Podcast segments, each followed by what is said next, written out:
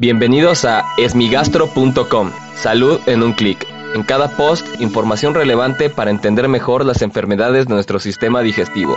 Bienvenidos. Hola, ¿qué tal? Soy Norberto Chávez y les doy la bienvenida a esmigastro.com. En este podcast daré respuesta a las dudas que tienen sobre las enfermedades del aparato digestivo. Y en esta ocasión la pregunta la enviaron a la página de Facebook acerca de las complicaciones por el Helicobacter pylori. Y la pregunta es, ¿cuáles son los cuidados que debemos de tener aquellas personas que ya sabemos que padecemos Helicobacter pylori? Esta es una pregunta importante ya que está muy relacionado, mucha gente piensa que es un tema de alimentación. En general, el Helicobacter pylori es una bacteria que es muy frecuente en Latinoamérica, probablemente entre el 50 al 70% de las personas en Latinoamérica la presentamos y se adquiere por malos hábitos higiénicos, ya que en países eh, altamente desarrollados, como en Escandinavia, por ejemplo, la prevalencia, es decir, la cantidad de personas que tienen la infección, pues puede ser entre el 5 al 10%.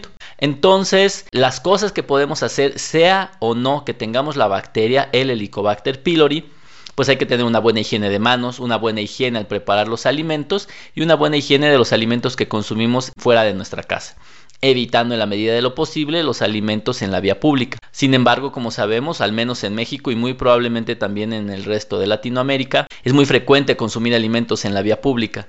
Entonces es muy probable que tengamos infección por esta bacteria o que si la tenemos y nos la erradican, la volvamos a tener a lo largo del tiempo.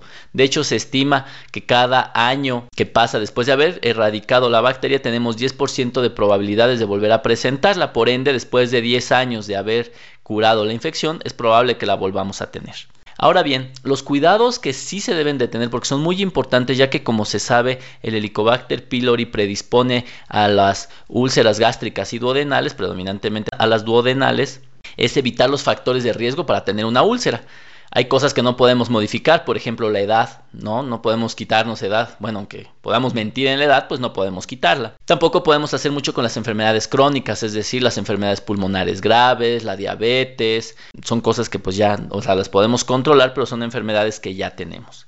Pero lo que sí podemos modificar son los factores de riesgo. Por ejemplo, si tomamos aspirina, pues debemos de tomar un inhibidor de la secreción de ácidos. Si tomamos anticoagulantes o esteroides como la prednisona, prednisolona, hidrocortisona, también debemos de hacerlo. Debemos evitar el tabaquismo. Este es uno de los factores más importantes para el desarrollo de úlceras gastrointestinales en asociación al Helicobacter pylori.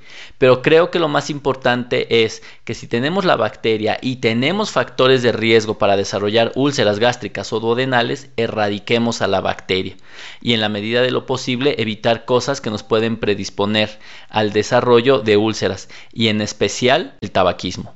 Muchas gracias a las personas que envían sus preguntas a la página de Facebook. Aún así, si tienen dudas, los invito a que escuchen los episodios previos del podcast. Y si aún así tienen algo que no les haya quedado claro, en el sitio web www.esmigastro.com encuentran el formulario a través del cual pueden enviarnos su pregunta. Gracias por haber escuchado este post.